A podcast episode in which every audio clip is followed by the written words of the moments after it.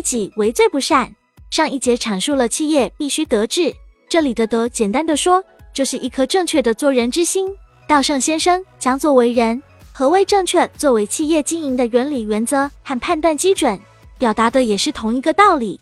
是否拥有正确的思维方式，决定了经营者是否能将自身能力和热情用在正确的方向上。往往有经营者误以为企业能够成功上市及发展到今天的规模，全部归功于自己的才干。这种人满脑子都是这样的想法：企业发展壮大都是我的功劳，我应该得到对等的回报，所以我发大财是理所应当的，根本不考虑回报员工。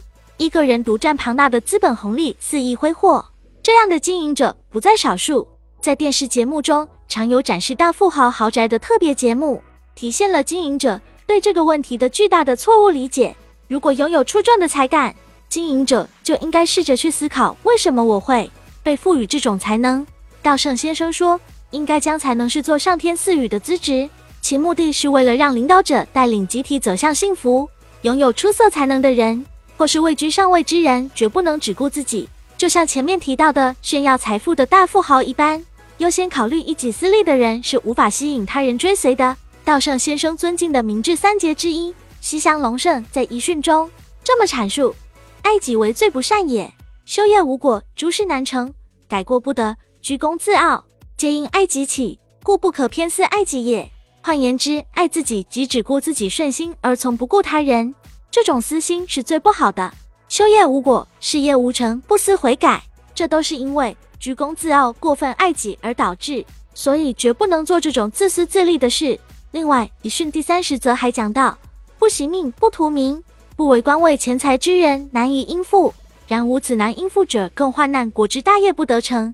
不惜性命，不图名誉、地位和金钱，只有这种抛却私心的人物，才能成大事，不被私利私欲牵着鼻子走。要拥有无私的心。居于人之上者及领导者是否无私，决定了他能否看清大事。成就伟业的优秀领导者，都是无私的人。从不被愚蠢的私心左右，西乡隆盛也是这样的人物，因此直至今天，他仍然能被众人仰慕，受人尊敬。